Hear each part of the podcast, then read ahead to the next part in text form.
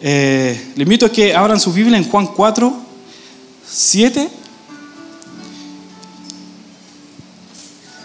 Nuestro pastor ha estado hablando de la mujer samaritana, el encuentro con Jesús. Dice, vino una mujer de Samaria a sacar agua y Jesús le dijo, dame de beber, pues sus discípulos habían ido a la ciudad a comprar de comer. La mujer samaritana le dijo, ¿cómo tú siendo judío me pides a mí de beber que soy mujer samaritana? Porque judíos y samaritanos no se tratan entre, entre sí. Respondió Jesús y le dijo, si conocieras el don de Dios y quién es el que te dice, dame de beber, tú le pedirías y él te daría agua viva. La mujer le dijo, Señor, no tienes con qué sacarla y el pozo es hondo. ¿De dónde pues tiene, tienes el agua viva? ¿Acaso eres tú mayor que nuestros padres, que nuestro padre Jacob, que nos dio este pozo del cual bebieron él, sus hijos y sus ganados? Hasta ahí lo dejaré. Tomen asiento, mis queridos.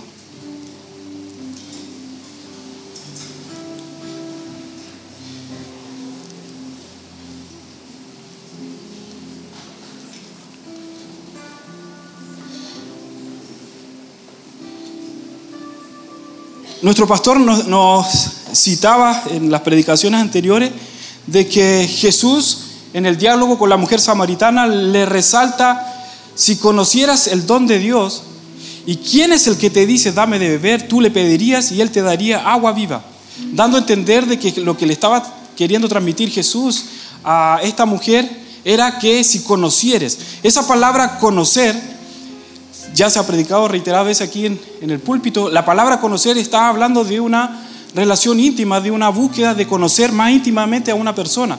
En el principio, en Génesis dice que cuando Adán conoció a Eva, dice, nacieron sus hijos. Dice, conoció a Adán y a Eva y nacieron sus hijos. Quiere decir que está hablando de que el conocer está hablando de una relación de intimidad, una relación que tiene un proceso que los vamos conociendo profundamente a nuestro Señor.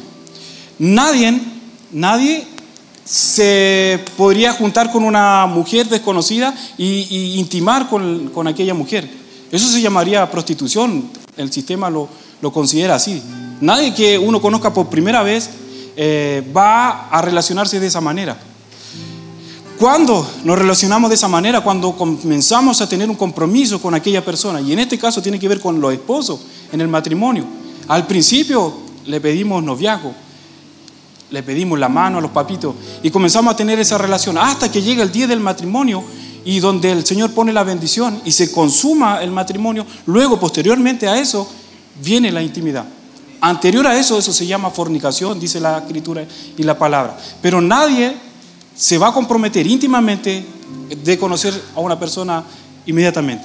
O sea, lo que el Señor está tratando de transmitir a la mujer samaritana es que el Señor quiere relacionarse con nosotros y nos está dando a entender de que no va a ser de golpe, sino que va a ser un proceso de romanticismo de nuestro Señor amando a su iglesia. Y fíjense cómo comienza el lenguaje. La mujer no sabía quién era Jesús. Y la mujer lo único que estaba conectado era acerca del agua, ¿cierto? Pero fíjense que Jesús, al ver a la mujer conectada con el agua, le sigue hablando acerca del agua. Y no se presenta, fíjense, violentamente a, esta mujer como yo soy el Cristo. Fíjense que el diálogo comienza con un pozo, con el agua. Y luego que la mujer empieza a tener ese diálogo, le empieza a decir, oh, ¿acaso eres tú mayor que nuestro padre Jacob? Y comienza el diálogo con el, agua. Le doy de tarea para que lo lean, ¿ya? Y fíjense que de repente la, mujer se empieza a conectar con la adoración. Dice, nuestros padres adoraron en este monte. Y fíjense que cuando ella suelta, nuestros padres adoraron en este monte, el contexto era que Jesús la desnuda. O sea, fíjense que al principio se conecta con el agua, pero luego que se empezó a profundizar en Jesús, comenzó a ella a ser expuesta. Y eso también es una gran ventaja con nuestro amado Jesús, porque cada vez que entramos en profundidad con Él, el Señor nos empieza a revelar cosas que aún están malas y nos empieza a corregir. Pero cómo es delicado y dulce el Señor, que no nos confronta inmediatamente y nos respeta nuestro diálogo. A lo mejor al principio Nuestro diálogo era la necesidad, como decía nuestro pastor, que nos conectamos al pozo a través de la necesidad. Y a veces nuestras oraciones al principio tienen que ver con necesidad. En el principio. Todo lo que tenga que ver con el principio y a lo que quiero llegar es de la relación del Padre y el Hijo en el principio. Cuando Jesús le dice a, la iglesia de Éfesos, en capítulo 2 de Apocalipsis, has dejado tu primer amor, ¿se recuerda? Lo que se estaba refiriendo, y a veces muchos de predicadores dicen que es el primer amor que nosotros tenemos con Cristo, ¿cierto? Sí, se refiere a eso, el primer amor que nosotros tenemos con Cristo, pero se está enfocando el Señor al primer amor que recibimos cuando entramos a este mundo, que es el amor del Padre. ¿Cuál es el amor del Padre? Que cuando llegamos a este mundo no llegamos así adultos. ¿Cómo llegamos? Bebé, sin saber hacer nada. Lo único que hacíamos era pedir alimento, ¿cierto? Y llorábamos. Y fíjense que el Señor toma ese lenguaje. Y no nos exige, cuando somos bebés, no nos exige de ser maduro, de tener un pensamiento, eh, no sé, sabio. No nos eh, mide al principio nos comienza a hablar de acuerdo a nuestro lenguaje. Y asimismo Jesús con la mujer samaritana, de acuerdo a su lenguaje, solamente estaba conectado con el agua. ¿Cuál es el primer amor? La relación de un papá con un hijo. La primera vez que nosotros recibimos amor, a lo mejor no recibimos amor de un papito, una mamita, pero sí a lo mejor de una abuelita, de un abuelo que nos cuidó. Todos cuando fuimos bebés alguien nos cuidó, ¿cierto? Y nos cuidaron con amor. Sí, a, ese espíritu de amor. Y cuando Jesús le, resalta a la iglesia de Éfeso, has dejado tu primer amor, era que se había vuelto independiente la iglesia. Era que a veces, mis queridos, yo diría en todo tiempo, debemos sentirnos niños delante de la presencia de Dios. Y debemos ir ante el Señor necesitando de Él. Porque no podríamos. A veces debemos ir a la oración, ser vulnerables que no sabemos hacer. Estamos viviendo una situación, no sé qué hay que hacer. Ir a la oración y decir, Señor, ¿cuál es tu respuesta? ¿Cuál es tu respuesta? No lo sé. Y a veces nos transformamos en independientes. ¿Por qué? Porque comenzamos a crecer y nos volvemos y no podemos solventar nosotros mismos, trabajamos, recibimos ingresos. Pero como decía nuestro pastor, que cada vez que nosotros crezcamos en el Señor, nos debemos volver más dependientes del Padre. Y necesitamos el amor de papá. ¿Sabe qué? Necesitamos ir al cuarto de oración a sentirnos como niños, como decía, a sentir su abrazo, a sentir sus caricias. Y a veces funcionamos, trabajamos, trabajamos, funcionamos, activamos y a veces nos cuesta recibir. Los que hemos servido, ¿cierto? Aquí hay algunos mentores, los que trabajan acá en la casa, en la iglesia. Cuando servimos, servimos, servimos en la iglesia, a veces nos cuesta recibir. Yo soy uno que servimos, damos, estamos en todo tiempo dando, pero a veces nos cuesta recibir. Y como que no, no, no, no, no, no, no me dé. Y a veces dejemos aceptar ser mimados por el Señor, como decía una alabanza. ¿Sí? Y eso es lo que espera el Señor. Entonces, el primer diálogo, entonces, Jesús con esta mujer eh, samaritana, estaba conectado con eh, el agua. Estaba balbuceando la mujer, no sabía quién era Jesús. Y aún así, en su delicadeza de nuestro amado Jesús, la estaba conectando hacia Él, pero principalmente la estaba conectando hacia hacia el Padre. Y fíjense que cuanto más la conversación entró en profundidad, Jesús la desnuda, ¿cierto? Y le dice, cinco maridos has tenido y el que ahora tiene no es tu marido. Y, eh, al principio le pregunta, tráeme a tu marido. Y la mujer que le contesta, no tengo marido. Y ahí Jesús la desnuda. Le dice, cinco maridos has tenido. Y el que ahora tienes no es tu marido. Esto has dicho con verdad, dice Jesús. Y fíjense lo que suelta la mujer samaritana. Me parece que tú eres profeta. Y ahí empezó a tener destello de la persona de Jesús. Y eso espera Jesús. Que comencemos a conocerle cada día un poquito más. Un destello más. Que sea nuestra hambre de conocerle un poquito más y decir la oración del apóstol Pablo camino a Damasco. ¿Quién eres, Señor? Quiero conocerte. Ese amor por conocer al Señor, esa pasión por conocer al Señor que no escasee en nuestra vida. Y si alguno el fuego se está menguando, oramos para que se avive ese fuego en el interior de conocer a Jesús. ¿sí? Y fíjense lo que suelta la mujer samaritana. Dice, nuestros padres adoraron en este monte. ¿Qué tenía que ver que nuestros padres adoraron en este monte cuando estaba siendo confrontada con su realidad?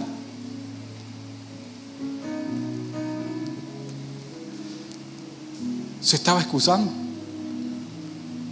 Y a veces, muchas, muchas veces, a veces vamos delante de la presencia de Dios y el Señor nos empieza a confrontar y nos empezamos a justificar. Y nos empezamos a decir, pero mi hermano me saludó así y, y ¿por qué tengo que saludarlo? No, no, debes amar, debes perdonar. Y fíjense que el lenguaje de la justificación, aún así la mujer estaba errada, fíjense la dulzura de Jesús. Ella soltó la adoración y Jesús le dice, ah, me está hablando de adoración, ya te voy a hablar de adoración. Como ya te conectaste con eso, y ahí le empieza a soltar que ni en este monte ni en Jerusalén se adoraría. Y le empieza a revelar las profundidades acerca de la adoración. Y qué hermoso, lo hemos dicho otras veces. Una mujer samaritana que decían que los samaritanos y los judíos no se llevaban entre sí.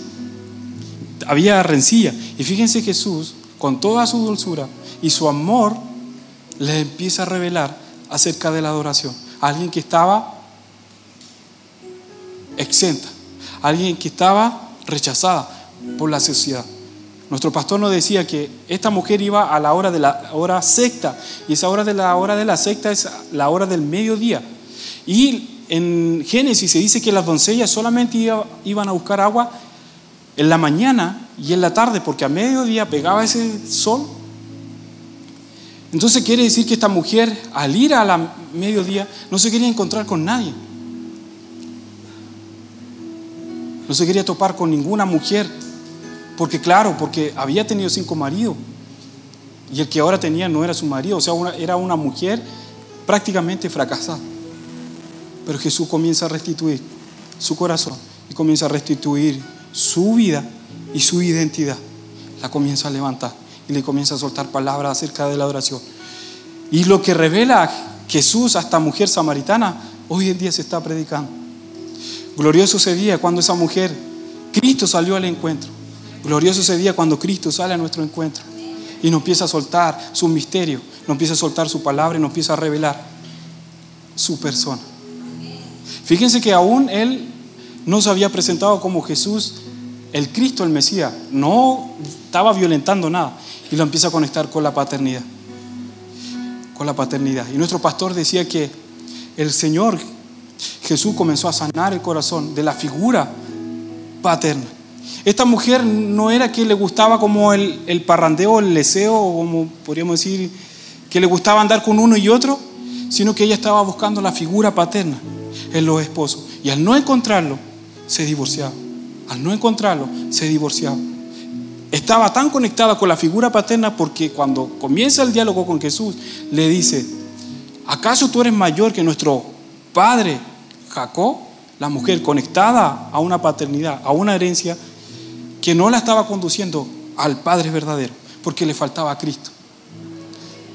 Jacob es del antiguo pacto, Israel es del antiguo pacto. Jacob, todos los antiguos, de los personajes del Antiguo Testamento, no nos podían conectar hacia el Padre. Tenía que venir Jesús. Tenía que venir Jesús para restituir y restaurar todas las cosas y hacer nuevas todas las cosas. Por eso tenía que presentarse Jacob estuvo bien en su tiempo, fue restituido. Israel nacieron las doce tribus. Nací del pueblo de Israel, está bien, pero faltaba el detalle más importante: Cristo. Cristo. Y Cristo la comienza a conectar con el Padre. Te dice, Ustedes adoran lo que no saben, nosotros adoramos lo que sí sabemos. Esa palabra saber en el, original significa conocer. Ustedes adoran lo que no conocen, nosotros adoramos lo que sí conocemos. Jesús le estaba enseñando entonces acerca de la adoración y que tenía que ver con la relación de la figura de padre e hijo. Padre e hijo. Entonces el Señor ya nos muestra una luz que quiere ser un adorador. El pastor nos decía, todo lo que honra a Dios es adoración. Todo lo que agrade a Dios es adoración. Todo lo que complace a Dios es adoración. ¿Quién tiene todos esos atributos? Cristo. Cristo. O sea, no podemos ser adorador fuera de Cristo. Es Cristo en nosotros, dice la palabra esperanza de gloria. Cristo en nosotros. Por eso que cuando Jesús le dice, más la hora viene y ahora es cuando los verdaderos adoradores adorarán al Padre en espíritu y en verdad. Porque tales adoradores, dice, busca al Padre que le adoran. Fíjense, en un solo versículo se menciona Padre y Jesús la está conectando con la paternidad. Pero comienza, más la hora es y ahora, perdón, más la hora viene y ahora es cuando los verdaderos adoradores adorarán. ¿A quién? Al Padre. Fíjense, verdaderos no podemos adorar fuera de Cristo porque Cristo es la verdad. Dice, adoradores es lo que soy, lo que somos. Adorarán es lo que hago. ¿Se entiende?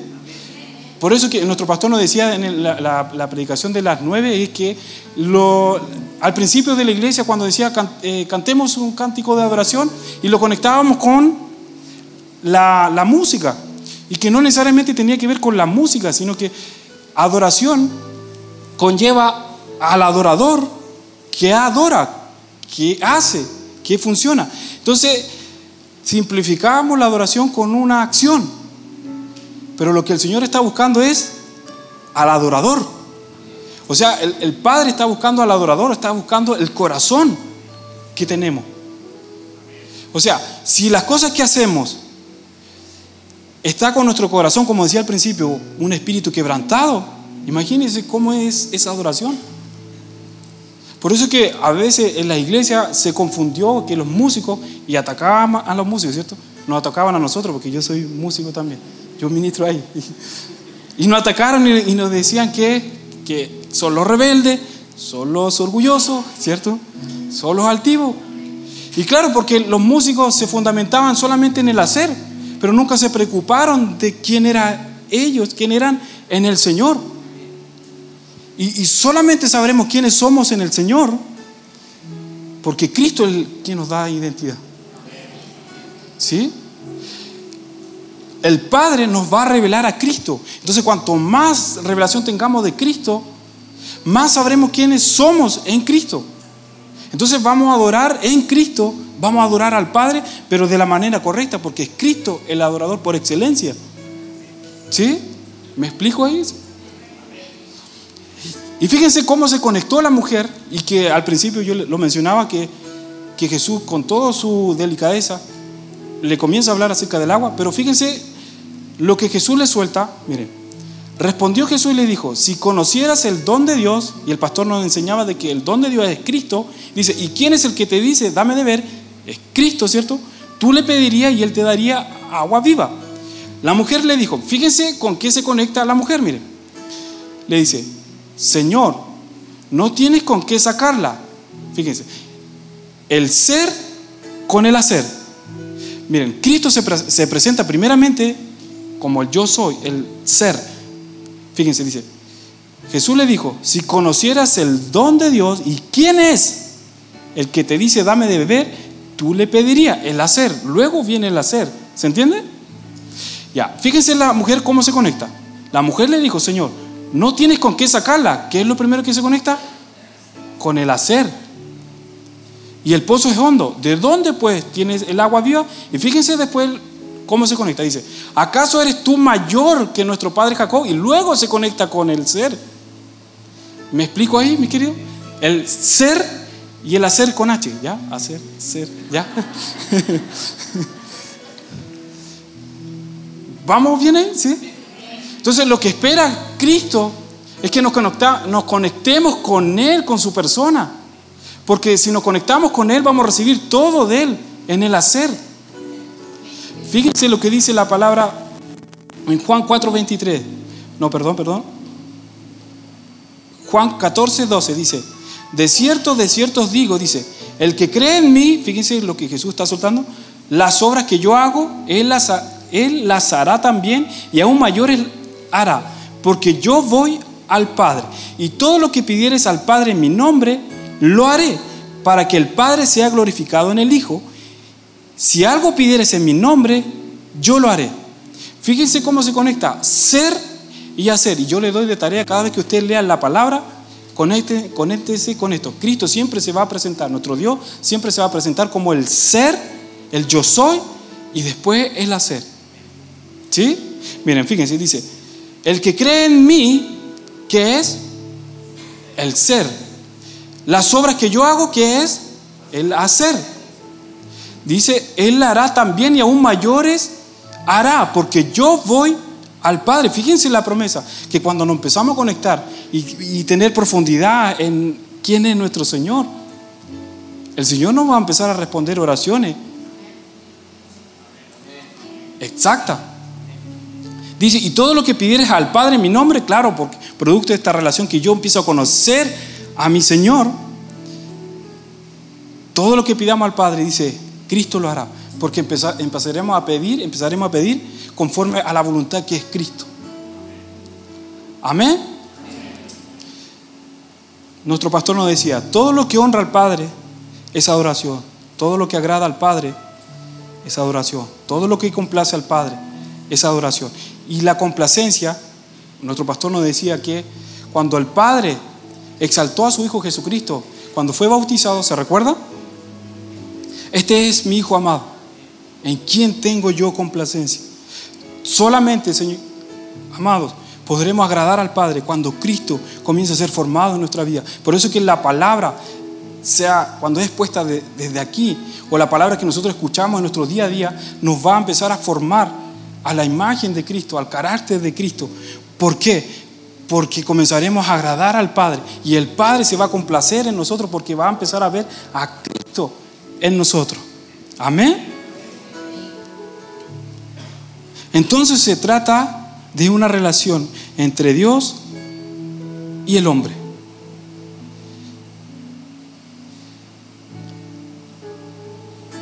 Quisiera hacer un ejemplo eh, que me pueda ayudar.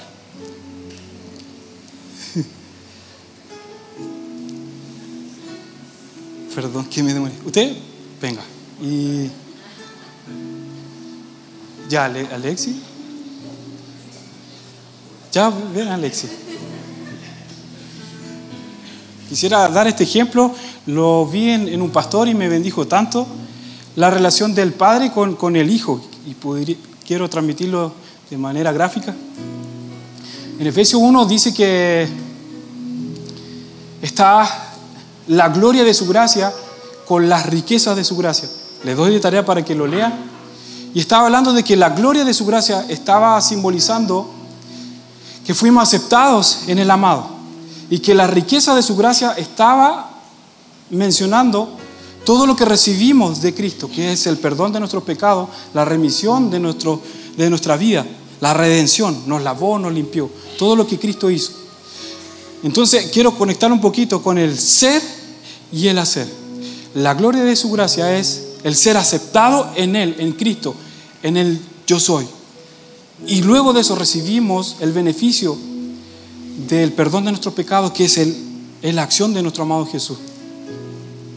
Quisiera tomar a Alexi como nuestro Dios y, y Pablito como Cristo.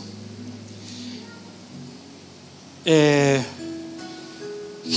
eh, Pablo es Cristo, entonces, y, y Alexi es el Padre. Pregunta, ¿cuánto ama el Padre a su Hijo? Infinito, ¿cierto? ¿Cuánto ama el Hijo al Padre? Se ama mucho, ¿cierto? Sí. Fíjense que, como le decía adelante, Jacob y todos los personajes de la Biblia no estaban conectando, era una figura y sombra de lo que iba a ser Cristo, pero no podíamos, e, ellos, el antiguo pacto no nos podía conectar con el Padre porque faltaba a Cristo. Entonces Dios hizo muchos pactos con el hombre, pero no, en todos los hombres no resultó, solamente con su Hijo Jesucristo. Entonces por eso que la dispensación de la gracia, solamente el Padre hace un pacto con su Hijo Jesucristo en la cruz del Calvario. Y eso es intransable. Entonces por eso a través de Cristo nosotros obtenemos la vida eterna, la salvación, fuimos comprados a precio de sangre en el hacer. Pero fíjense qué es la gloria de su gracia y qué es la gracia. Es que el Padre con el Hijo se aman tanto, ¿se pueden abrazar? ¿Sí? ¿Sí? Se aman tanto, ¿cierto? El Padre con el Hijo. Se aman tanto y tienen un pacto eterno. ¿Sí? Ya. Danielito, ¿me puede acompañar acá? Daniel va a ser la, representación de nosotros como hombres, como el hombre de Dios. Antes de Cristo era el pueblo de Dios, pero antes de Cristo no estaba la iglesia, no estaba redimida la iglesia. Pero fíjense que es la gloria de su gracia. La gracia es que ellos se aman tanto, su pacto es eterno, que lo que hace Cristo es, nos introduce a nosotros como hombres a este pacto. Y somos aceptados. Somos aceptados en el amado.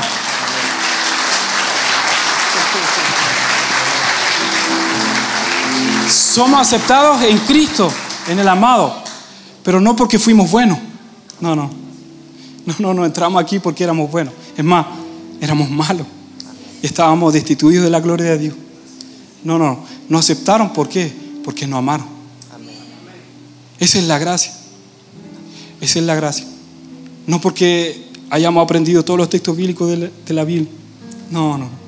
O cuántas oraciones tuvimos. No, no, no tiene que ver con eso. No aceptaron porque no amaron. Y somos aceptos. Somos aceptados. Somos aceptados.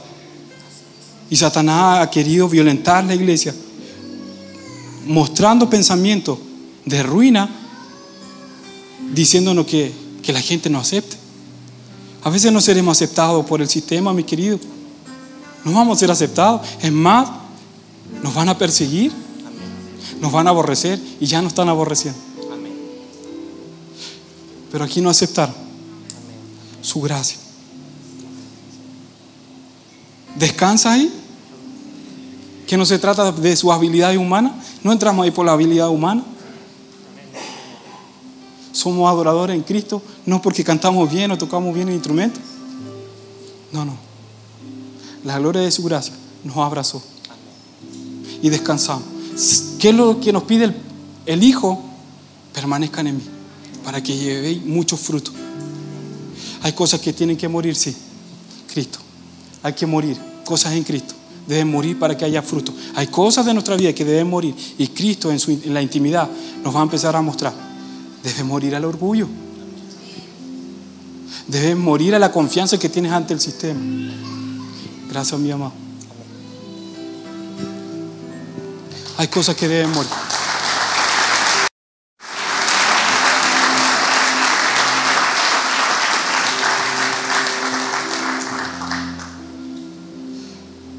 Entonces Cristo nos dice que debemos permanecer en Él, porque hay cosas que deben morir para que llevemos mucho fruto.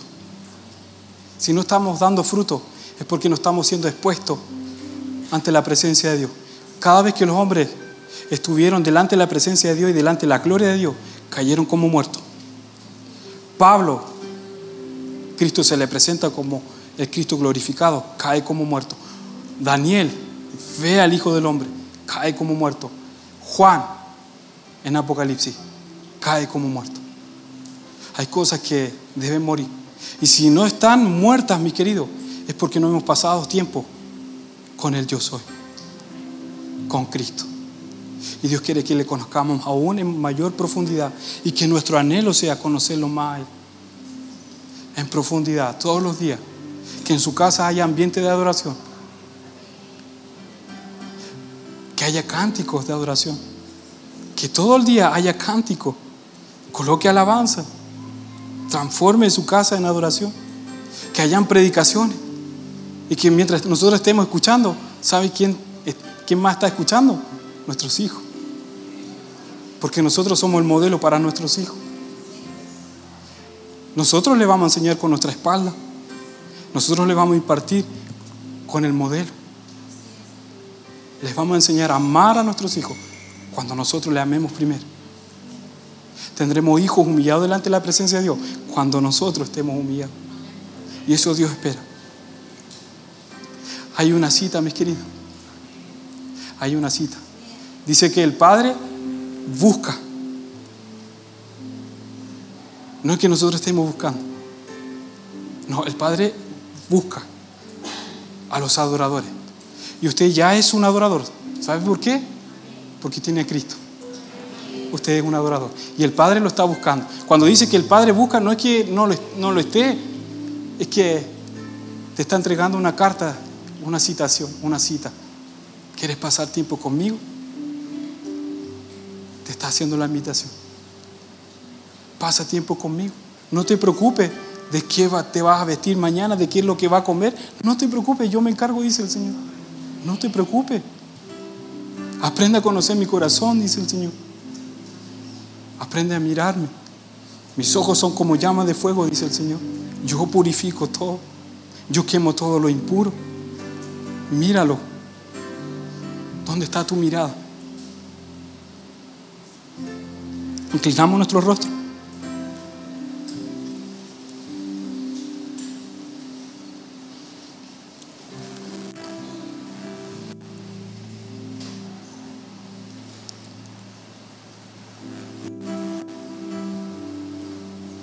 Gracias Jesús por tu amor tan incondicional. Nosotros no nos podíamos justificar. No nos podemos justificar. Ante el Padre solamente lo haces tú. Señor, que nuestro corazón haya pasión por amarte, por conocerte. Así como Pedro en la barca cuando estabas caminando sobre las aguas, Pedro dice, Eres tú, Señor. Aún en lo poquito de lo que él tenía, estaba comenzando a conectarse contigo. ¿Quién eres, Señor? Que en nuestra vida es la cosa que podamos vivir, preguntarte, Jesús, ¿estás? ¿Eres tú, Jesús, que está en nuestra casa? ¿Es tu reino el que está en mi casa? ¿Es tu gobierno? Señor, muéstrame, revélanos. Si eres tú. A veces nos descuidamos, nos preocupamos de tantas cosas que tu palabra dice que no nos debemos afanar, sino que en ti está la respuesta a todas nuestras necesidades. Y siempre con tu dulzura y amor nos irás corrigiendo, nos hablarás, nos instruirás al corazón del Padre. Te doy gracias, Jesús, te damos gracias por conectarnos al Padre. Revélanos el corazón de papá para sentirnos amados, cobijados, mimados por ti. Perdónanos por todas esas veces que te hemos descuidado. Señor, queremos generar ambiente en nuestro hogar de adoración que haya oración, que haya cántico, que haya palabra, que haya un corazón contristo y humillado. un corazón contristo y humillado, tú no lo menosprecies. Señor, doblegamos nuestro espíritu. Doblegamos todo orgullo, toda vanidad, toda altivez, Señor. La quebramos delante de ti. Jesús, tu palabra dice que fuiste molido por nuestras rebeliones. Fuiste quebrantado por el Padre. ¿Cómo no vamos a tener ese corazón humillado? Ayúdanos cada día a permanecer en ti, Jesús. Y que las cosas que están vivas en la carne, que comiencen a morir, que comiencen a morir, que se derriben toda idolatría. Sin darnos cuenta, quizás tenemos ídolo en nuestra casa, que a lo mejor no es madera, no es yeso. Revélanos, Señor, qué cosas no te están glorificando. Queremos agradarte, queremos honrarte, queremos complacerte, queremos ser ese adorador, un hijo tuyo, y que podamos entender tu gracia te amamos, Jesús. Quebranta nuestro espíritu. Quebrántanos si no hemos doblegado nuestro espíritu. Quebrántanos hoy día.